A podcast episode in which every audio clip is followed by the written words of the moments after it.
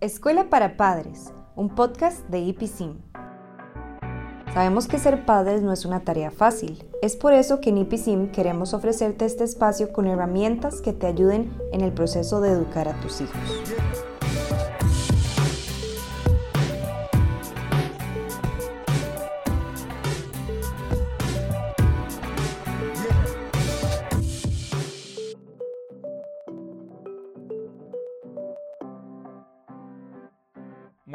Bienvenidos a la segunda temporada de lives que tenemos preparados para todos ustedes. En esta ocasión tenemos un formato llamado Backstage que tiene como propósito conocer historias de vida, eh, aprendizajes, retos, vivencias, metas de una serie de personas que han sido exitosas en el ámbito profesional en el que se desenvuelven y que hoy eh, nos acompañan y que en cada eh, capítulo nos van a acompañar para hablarnos de de sus descubrimientos, de sus aprendizajes y de otro montón de cosas que generalmente no sabemos, pero que realmente es importante conocer. Entonces, el día de hoy tenemos a una invitada muy especial, eh, porque no solamente tiene una historia de vida y como emprendedora muy importante, sino que además eh, está relacionada directamente con nuestra institución. Estamos hablando de doña Ana Isabel Quesada. Doña Ina Isabel es eh, educadora y psicóloga y es fundadora del Instituto de Psicopedagogía Integral y cofundadora del Colegio Isaac Martin, más conocido como IPISIM, ¿verdad? Entonces, doña Ana Isabel, muchas gracias por acompañarnos y esperamos que tengamos un ratito, ¿verdad? Porque pasa muy rápido el tiempo, pero que sea ameno y que podamos descubrir un montón de historias interesantes. Claro, encantada, me da mucho gusto tener esta oportunidad. Eh, doña Inés Isabel, para empezar así como de, de, cero, ¿dónde nació usted? ¿Dónde se crió? ¿Qué nos podría decir respecto a eso? Bueno, yo nací en San José y crecí mis primeros años hasta la adolescencia en, en Betania de Montes de Oca, la Paulina de Montes de Oca. Y luego me trasladé a Guadalupe, donde viví hasta los 27 años, cuando me casé, que me trasladé para Moravia y el resto de mi vida he sido moraviana. ¿Y, en, su familia hay como alguna especie de linaje relacionada con educación, que es el, área en donde usted posteriormente desarrolló su proyecto? No, yo, yo fui la primera educadora en la familia. Sí han habido personas em, emprendedoras, eh, mi mamá y mi papá también, pero en educación eh, básicamente yo fui la primera. Ok. ¿Y, ¿Y, en qué momento de la vida es que nace ese deseo o esa necesidad o ese interés por enfocar su, su desarrollo en el área de la educación? Bueno, desde la adolescencia yo tenía como ese, esa pasión por enseñar, eh, creo que casi desde niña, porque jugaba de ser maestra. Y en, ya en la adolescencia yo tenía un club de niños en el vecindario a los que les enseñaba, eh, de manera que ya siento que esa beta estaba ahí. Al llegar a la secundaria, mi segunda pasión fue la psicología. Entonces, al entrar a la universidad, tomé la determinación de eh, hacer las dos carreras profesionales en la Universidad de Costa Rica y, y eso ha sido la combinación para mí perfecta eh, en mi formación profesional y que me, ha inspirado muchísimo. Usted se estuvo desempeñando como docente una cierta cantidad de años, ¿cierto? O como psicóloga. Sí, primero eh, me desempeñé como profesora de psicología en, un colegio privado. Después inicié mi, mi, trabajo como psicóloga profesional en un centro educativo, luego en la consulta particular en la Universidad de Costa Rica por varios años trabajé como psicóloga y también como educadora. Ah, okay. ¿Y en qué momento de esa práctica profesional empieza como a surgir esa, esa semillita o esa espinita de, bueno, mira, eh, me gusta esto que hago, pero me gustaría también hacer algo propio? ¿Cómo es que surge esa semillita? Fue concluyendo la licenciatura en psicología haciendo el proyecto de tesis eh, que fue en una escuela urbano marginal. Eh, justamente el trabajo consistía en desarrollar un programa de formación de los docentes como agentes de prevención de conductas de riesgo. Esa experiencia que fue de dos años fue realmente muy significativa en mi eh, experiencia vocacional, diría yo, o profesional, porque eh, pude ver la importancia que tiene la educación para transformar la vida de las personas. Y entender que no basta con un programa educativo o un, buen currículo, sino que se requiere de condiciones especiales de ambiente, que el clima emocional en el cual aprenden los estudiantes es demasiado importante y que debe tener eh, condiciones para favorecer la seguridad emocional, la autoestima, la capacidad para resolver conflictos, las habilidades sociales. Y esta experiencia de investigación nos dejó ver el, impacto tan grande que puede tener la figura del docente en, el futuro de un estudiante, en el sentido de que el docente puede ser un agente de prevención de conductas de riesgo, pero también un factor de protección cuando logra realizar un vínculo saludable con sus estudiantes y entonces puede generar un ambiente que eh, produzca la posibilidad de que se desarrollen de manera saludable. Y hay, cosas bastante interesantes respecto al inicio de un proyecto. Y yo creo que muchas personas en, determinados momentos de la vida de pronto se les ocurre, uy, mira qué bonito sería tener eh, una cafetería, o qué lindo sería tener eh, un equipo de fútbol, qué lindo sería tener una empresa de X eh, área. ¿Cómo era, bueno, en qué, año, en qué año se da la fundación del Instituto de Psicopedagogía Integral? Pero ¿Cómo se dio ese inicio? Porque de, una idea a una acción concreta que lleve a la fundación de una institución educativa, creo que hay un montón de pasos previos, ¿verdad?, que hay que realizar. Entonces, eh, ¿cómo es que se pasa de, la idea a plasmar eso en la realidad? Sí, fue casualmente al finalizar ese proyecto, eh, me, surgió el interés eh, de crear una experiencia educativa que fuera diferente de lo tradicional donde se pudieran juntar esas dos disciplinas que eran mi pasión, la educación y la psicología. Entonces, em, invité a dos de mis compañeras de, de, tesis para que se unieran en este esfuerzo porque ellas también eran educadoras y psicólogas y entonces ahí fue que nació el emprendimiento. Decidimos ponerle el nombre Instituto de Psicopedagogía Integral. Hace 40 años esa, esa palabra no era común para mucha gente, ¿qué es eso, verdad? pero realmente lo que queríamos plasmar en el nombre de la institución era, ese enfoque de educación que toma en cuenta el desarrollo integral de la persona y que se va a preocupar mucho por las habilidades eh, o destrezas emocionales para que el estudiante pues pueda desarrollarse de la mejor manera posible y fue en el año 81 que nos lanzamos a ese proyecto. Ok, y eso nace con preescolar, ¿cierto? Sí, fue un jardín de niños em, con servicio de guardería para las familias que así lo necesitaban. ¿Era en esta misma zona de en Moravia? Moravia, sí. Ah. El, el, IPI nació y siempre estaba en Moravia, en diferentes eh, ubicaciones, eh, pero siempre en Moravia.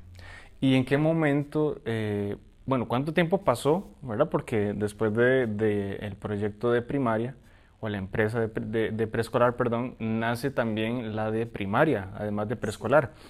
¿Cuánto tiempo pasó entre, entre pasar solamente de preescolar a tener preescolar y primaria, verdad? Si fue un proceso parecido a iniciar nuevamente o si fue una continuidad de lo que ya se estaba haciendo, ¿cómo fue esa, ese proceso? Los primeros años fueron sumamente difíciles y tal vez eh, eh, lo más difícil fue que pasado el primer año mis socias decidieron retirarse. ¿Después de un año? Después de un año, precisamente porque el proyecto no se autosostenía. Entonces yo tuve que tomar la determinación de seguir sola y asumir las deudas que habíamos contraído porque habíamos hecho un préstamo bancario para poder equipar el lugar, para poder cubrir el alquiler por lo menos durante los primeros meses. Y bueno, estábamos en esa situación, yo decidí darme una segunda oportunidad a pesar de que quedé sola. Eso sí eh, fue duro porque tuve que multiplicar los esfuerzos, asumir muchas funciones, desempeñar muchos roles, pero bueno, era, era la determinación de seguir luchando y la esperanza en Dios de que este proyecto eh, tenía futuro y que Él estaba eh, de mi lado. Entonces, eh, al tercer año me dediqué por completo al proyecto. eh, tuve que tomar una decisión difícil. Justamente eh, eso fue la pregunta que me surgió. En esos primeros dos años, entonces, usted no solamente tuvo este proyecto, sino que continuaba laborando. Es correcto. En, alguna, en algún lugar. Es correcto. Seguía laborando en otra institución porque el proyecto no se autosostenía. Y para el tercer año fue que tomé la determinación de salir, de, dejar mi trabajo de tiempo completo, estable, seguro, para apostar por el proyecto, a pesar de que no podía darme la certeza de tener un salario. Sin embargo, creía que si podía dedicar mi tiempo completo a este esfuerzo, podría haber mejores resultados. Eh, respecto a eso, eh, y sobre todo ahora que me mencionó que en algún momento decide continuar sola, yo me pregunto, bueno, una empresa no solamente, o, una, o una, eh, un preescolar o primaria, no es solamente venir y dar una clase y, decirle a X personas que den una clase y listo, sino que obviamente hay una serie de, de responsabilidades administrativas que tienen que envolver ese proyecto para que tenga la, la solvencia y la seriedad, por decirlo de alguna manera, requerida. Entonces, ¿cómo, ¿cómo se hace eso? Es decir, yo tengo que saber de administración o no tengo que saber o tengo que saber gestionar equipos, ¿cómo, cómo se conformaron los, el cuerpo docente? ¿verdad? Porque son cosas de que uno nada más ve que ahí están, pero detrás de eso tiene que haber un análisis previo, ¿verdad? Claro, sí, realmente, como dije, yo no estudié negocios ni administración, pero creo que tenía algunas habilidades naturales para el liderazgo que pude desarrollar eh, en la iglesia con grupos de jóvenes, en la comunidad, y creo que eso, más la pasión por la lectura, eh, siempre leía mucho sobre el tema del liderazgo y creo que ahí obtuve algunas herramientas valiosas que me ayudaron a poder eh, buscar el mejor equipo posible, siempre buscando no solamente las competencias profesionales, sino mucho el perfil personal para que se ajustara a esa visión que teníamos y creo que eso fue lo que me ayudó.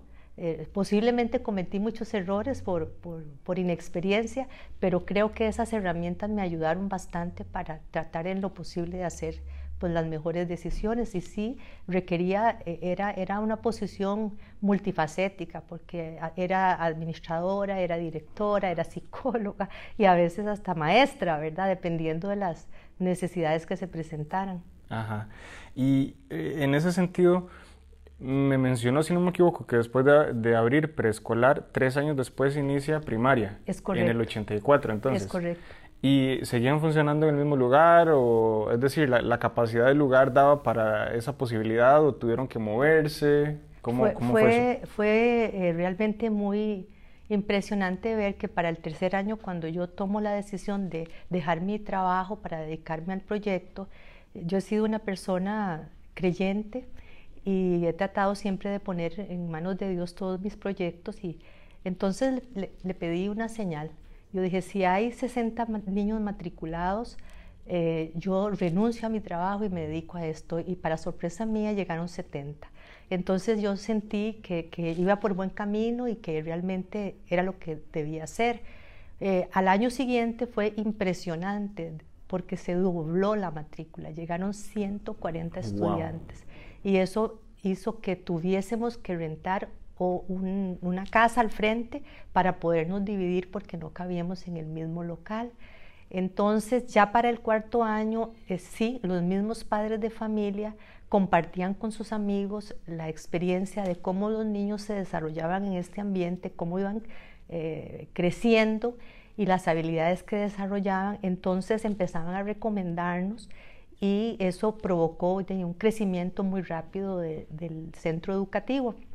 Y por supuesto la demanda de los padres de familia de que pudiésemos avanzar a la primaria. Y fue así como ellos mismos me impulsaron, entonces empezamos a abrir un grado por año. Y lo mismo pasó al finalizar la, primaria, cuando se acercaba ya el tiempo para que los chicos este, terminaran la primaria, entonces los padres querían la secundaria. Y en realidad fueron ellos los que me impulsaron a dar esos pasos.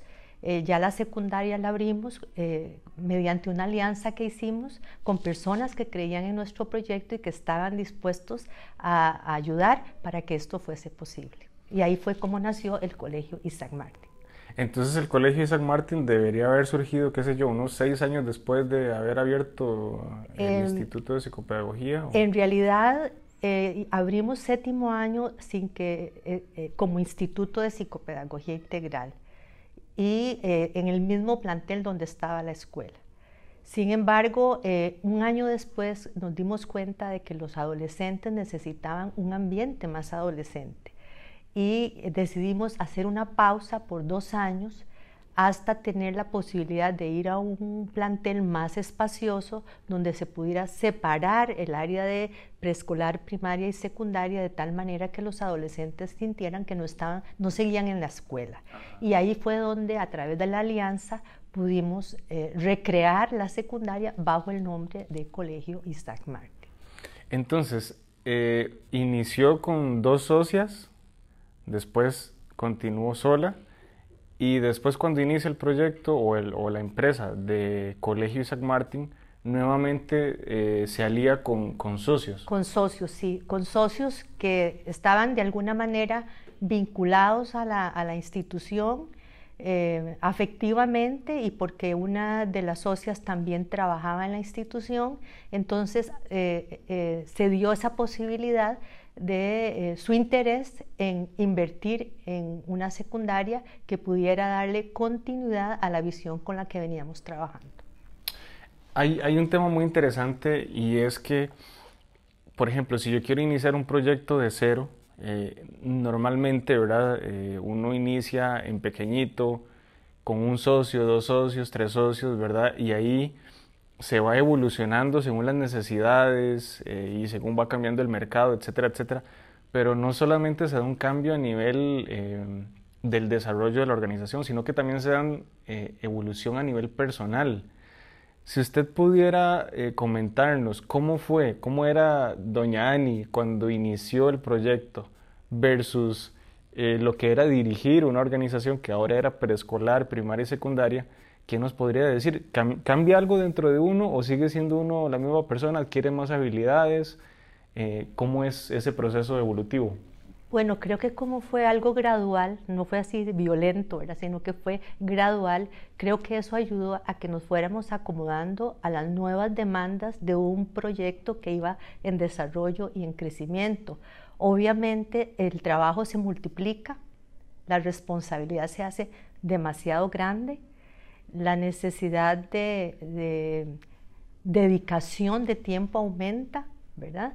Porque ya estamos hablando de, diferentes eh, etapas de la educación, diferentes perfiles profesionales. No es lo mismo trabajar con niños pequeños que con adolescentes o con profesores de preescolar, primaria que con secundaria. O sea, las necesidades van cambiando y uno va aprendiendo en el proceso, va aprendiendo mucho. Yo pienso que es increíble lo que uno aprende de los niños, de los docentes, de los mismos padres de familia y eso te va dando algunas herramientas para poder hacer las cosas mejor, ¿verdad? Y uno es consciente de, esa evolución. Eh, por ejemplo, cuando uno está en un proceso formativo académico, de usted realiza un curso, eh, al final del periodo ya usted concluyó ese curso y pasa a otro curso y así sucesivamente. Pero a nivel de la dirección de una organización donde no es una formación académica, se va sintiendo uno diferente, va sintiendo que va adquiriendo más experiencia, va sintiéndose más cómodo, eh, eh, o, es, o, es, o, es, algo que es difícil de percibir? Yo creo que eh, las dos cosas van, va sumando el compromiso, la responsabilidad, las demandas, pero también la seguridad. Conforme vas avanzando, te vas sintiendo más seguro de lo que estás haciendo, porque la experiencia misma, los aciertos y desaciertos te van dando eh, herramientas para no repetir los mismos errores, para tratar de prepararse uno más, investigar un poco más, asesorarse. Entonces creo que es una experiencia de, muchísimo crecimiento. Y respecto a eso, eh, ¿Cuáles, ¿Cuáles han sido retos importantes eh, a, nivel organizacional o incluso a nivel personal? Por ejemplo, porque, eh, bueno, yo soy consciente de que usted tiene tres hijas, ¿verdad? Eh, nos comentó que se casó a los 27. Entonces en algún momento de su vida ya se empezó a unir no solamente los retos propios de dirigir una organización, sino los retos de, dirigir también una familia, ¿verdad? Entonces, eh, ¿cómo se logra equilibrar la vida familiar de la vida, de la vida profesional, sobre todo cuando uno es el que está eh, como al timón de una organización que está en crecimiento? Claro, bueno, eh, es un gran desafío, ¿verdad? sobre todo porque uno siempre tiene expectativas muy altas de lo que desea hacer en todos esos roles tan importantes. Creo que el trabajo en equipo es fundamental, eh, tanto a nivel de empresa, a nivel de trabajo eh, profesional, como a nivel de familia. Y creo que sin, sin, sin haber contado con un equipo sólido, tanto a nivel de la institución como de familia, no hubiera sido posible, porque realmente las demandas son demasiado grandes y, fueron años, eh, uno, mira atrás y uno dice, wow, ¿cómo sucedió todo esto tan rápido? la Que al mismo tiempo que la familia crecía, también crecía la empresa, al mismo tiempo de que habían retos personales, habían retos eh, eh, eh, en, la, organización, también tiempos difíciles donde tuve problemas de salud, ¿verdad? Que, que fueron muy serios e importantes y donde casualmente tener este sueño de sacar adelante una familia, de sacar adelante una empresa, y mi fe en Dios me sostuvo y me dio las fuerzas para caminar en tiempos sumamente difíciles. Estamos añadiendo entonces un elemento más. O sea, ya no es solamente dirigir una organización o, o, ser madre de, familia, sino las situaciones que pueden surgir de a nivel de, de, la vida de cualquier persona. Lo que uno no espera, lo que uno querría que no pase, pero, pero sucede. Eh, por ejemplo, mi mamá a mi mamá le habían diagnosticado cáncer de seno hace como 6 o 7 años, ¿verdad? Y bueno, ella se tuvo que enfrentar a una situación de vida personal muy compleja. Pero entonces le, menciono esto porque yo a mi mamá la admiro mucho y realmente no sentí que, que tuvo un bajonazo de, de, vida o de su calidad de vida en medio de una situación. Entonces, le consulto, porque tiene algo que ver eh, su personalidad propiamente con el poder afrontar situaciones que son de vida, eh, de vida personal o, son cosas diferentes. Es decir, una cosa es afrontar eh, una situación personal a nivel de salud, es distinto a lo que uno necesita para dirigir una organización o al final viene siendo la misma esencia. Yo creo que se requiere de mucha fortaleza para enfrentar la adversidad y esa fortaleza proviene de adentro pero también tiene mucho que ver con la fe. O sea, el, ver el futuro con fe y esperanza, tener ciertas herramientas emocionales y espirituales puede hacer la diferencia en cómo uno enfrenta la adversidad. Adversidad de muchas formas que se presenta en la vida. En, el caso mío fue la salud. Y este, si fue un tiempo sumamente difícil, pues que eh, recibir la noticia de que tienes cáncer, eh, de mama, eh, pasar eh, por quimioterapia, por cobalto, este, teniendo tres niñas muy pequeñas y una empresa sobre la cual tenía una gran responsabilidad. Yo si miro hacia atrás y, digo, bueno, solo Dios pudo darme esas fuerzas y esas agallas para no rendirme. El único día que yo no me presentaba al trabajo era el día que me ponían la quimioterapia. Era el único día que yo guardaba reposo, pero yo iba al tratamiento y, era como, como una pausa que hacía.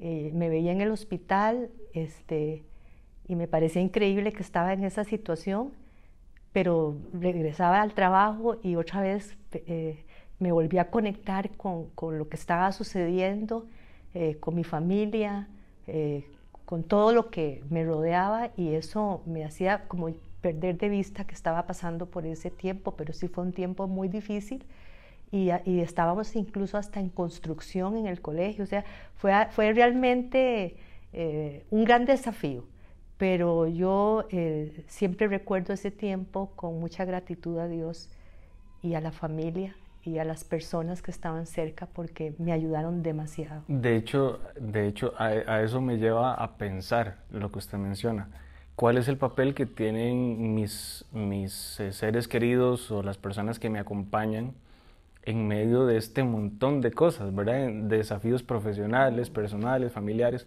¿Cuál papel considera usted que jugó eh, la gente que estaba a su alrededor en esa época tan, tan intensa, verdad? Yo diría que fue esencial, fundamental. Mi mamá fue un apoyo increíble, mi esposo, eh, mi cuñada, eh, primas, o sea, personas que estaban ahí para ayudar a llevar la carga tan pesada porque mis hijas estaban muy pequeñas en ese tiempo. Y, definitivamente este, no, no, hay manera de mirar atrás sin sentir ese, esa gratitud. Han pasado ya muchos años, yo tenía 37 años en ese momento, ahora tengo 65 y yo solamente puedo decir gracias Dios porque has prolongado tu misericordia sobre mi vida y me has permitido seguir adelante y ver a mis hijas crecer, ver este proyecto desarrollarse y muchos sueños que he tenido en mi corazón hacerse reales. ¿Es, ¿Es usted consciente del impacto que tiene su vida alrededor de su familia? Es decir, anteriormente le pregunté cómo impactaba las personas a su alrededor en esta serie de, de desafíos. ¿Se ha puesto a pensar usted cómo ha impactado su vida? el entorno en el que usted está, a su familia, a sus socios, colaboradores, amigos, eh, porque yo creo que eh, es fácil dejar de lado proyectos, eh, ¿verdad? Y, metas que uno se pone por diferentes situaciones, ¿verdad? Entonces, cuando usted me cuenta que, enfrentó y, y salió adelante en medio de una situación de salud, que además estaba al frente de una organización en crecimiento y que además tenía tres hijas que estaban creciendo, entonces uno dice, wow, o sea, eh, cualquier persona dice, bueno, hasta aquí mejor me dedico a mi familia o mejor voy a dejar ese proyecto. Este, entonces no sé si usted se ha puesto a pensar eh, cómo usted ahora ha generado una influencia dentro de su propia familia, ¿verdad? Bueno, tal vez uno no alcanza a ver en su totalidad eso, pero yo creo que de alguna manera sí hay una influencia, ¿verdad? Eh, eh, en los hijos, en el caso mío, mis hijas, mi, esposo y la gente de mi círculo cercano. Em, a veces uno no se da cuenta a ciencia cierta cuánto ha afectado o ha influido, ojalá que para bien, pero yo creo que sí, hay un impacto porque em, de alguna manera los hijos, la familia, los amigos, aún los colaboradores que estuvieron cerca mío en ese tiempo em, son testigos de, cómo pudimos salir adelante en esta situación difícil y creo que eso de alguna manera les marcó. Hoy día, con tantos años que han pasado, em, empiezo a ver también el, impacto en la vida de los estudiantes de aquel entonces. Eh, eh, me escriben, los tengo algunos de contacto en Facebook y, a veces me, me, impacta mucho cuando me escriben y me comparten hasta fotografías y, me hacen recordar experiencias del pasado que tal vez yo no, no, no tenía tan claras en mi memoria de, de, cosas que vivimos y que fueron de beneficio para sus vidas. Entonces eso por supuesto que te inunda de, de alegría y te nutre de alguna manera cuando ya uno está llegando a cierta etapa de la vida, eh, donde ya tiene que más bien pasar la antorcha y dejar a otro seguir, es, gratificante que alguien se acerque y te, recuerde algo positivo que llegó a su vida a través de algo que compartimos. Ahora bien, eh, desde la fundación de la institución, que fue en 1981, hasta el día de hoy, 2021, han pasado 40 años, ¿verdad? Eh, hay una serie de retos y una serie de cambios que han tenido que surgir eh, a través de esos años. Entonces, ¿cuáles son esos factores que usted considera que han sido eh, determinantes para que la organización esté cumpliendo nada más y nada menos que 40 años de existencia? Bueno, yo creo que son muchas cosas. La primera es que este proyecto ha estado en las manos de Dios desde que fue tan solo una idea y no hemos avanzado para ningún lado sin poner delante de Dios nuestro nuestros sueños, nuestros emprendimientos, eh, los, los, proyectos que surgen en el camino. Para mí eso es fundamental. La otra cosa es el trabajo arduo, la constancia, el no rendirse ante los obstáculos que se presentan, el seguir, no dejar de soñar, seguir soñando y creyendo que las cosas pueden hacerse mejor. Leer, leer la realidad, lo, lo que está cambiando, atrevernos a innovar y a emprender cosas que tal vez no se han hecho todavía y creer que es posible mejorar siempre lo que hacemos. Eh, creo sin duda alguna em, que tratar siempre de, hacer lo mejor en el servicio a las personas que, que vienen acá y que nos eligen como una opción educativa. Tratar de no fallarles en lo posible, aunque no siempre se logra. Y lo más importante creo que es el, recurso humano. O sea, las personas que integran esta institución y las que han pasado a través de los años son personas con una gran calidad humana y profesional. Y creo que eso hace una gran diferencia. Personas también con una alta continuidad en la institución que logran eh, internalizar la visión que se tiene y darle vida. Yo creo que eso es fundamental. Bueno, hay, hay un montón de cosas que podemos hablar respecto a, al desarrollo ¿verdad? de la organización hasta el día de hoy, eh, pero si pudiera usted resumir, ¿qué ha significado para usted durante estos 40 años dirigir una, una organización? ¿Qué nos podría, qué nos podría decir? Bueno, primero que nada, una enorme responsabilidad, un gran desafío y un privilegio.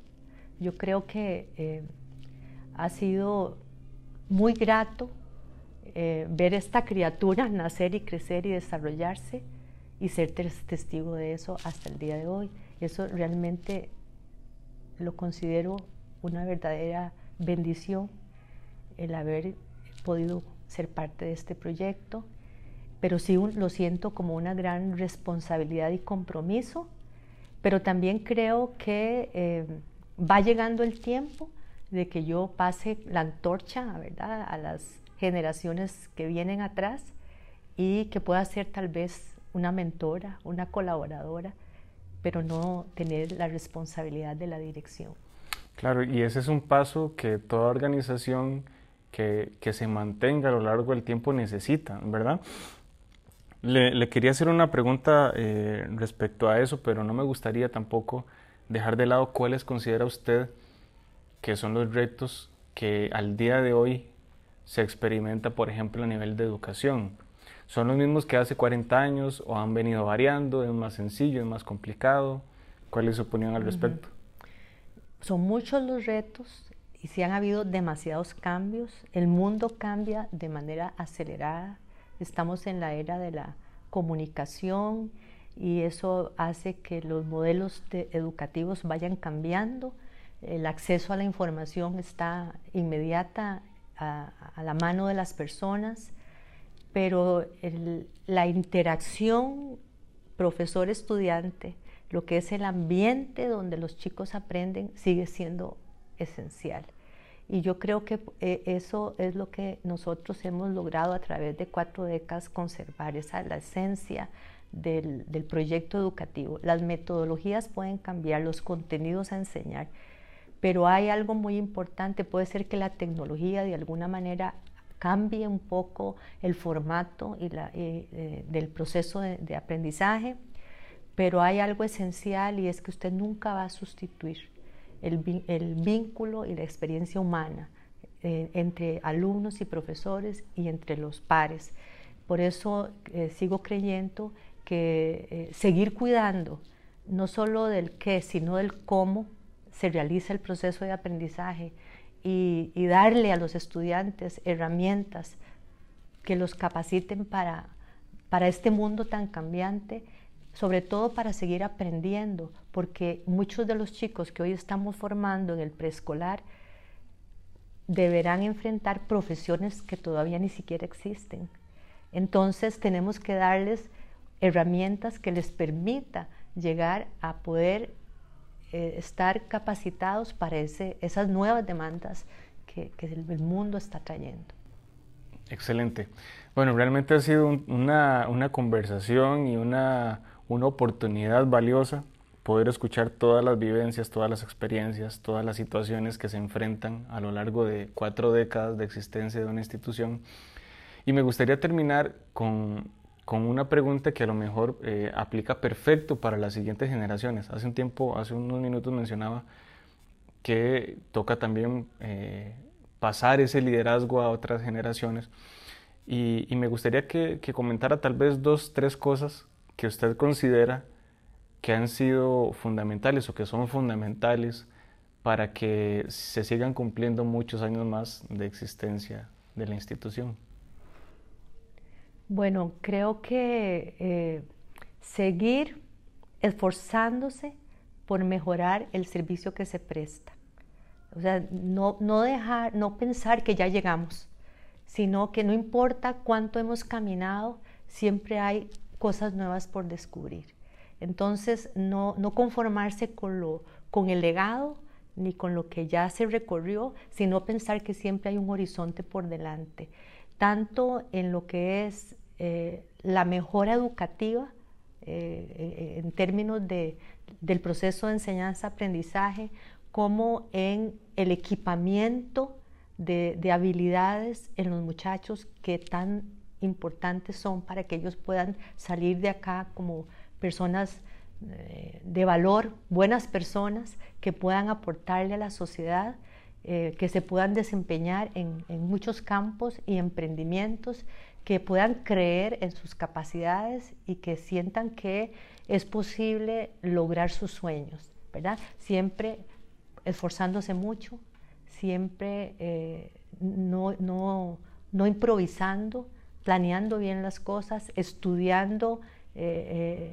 el, área de servicio a quien uno quiere eh, apuntar, no rindiéndose, perseverando, porque la verdad es que nada florece si no pasa por un proceso. Si uno quiere que algo florezca, tiene que estar dispuesto a pasar por procesos difíciles, donde no vas a ver el fruto de tu esfuerzo prontamente. Claro.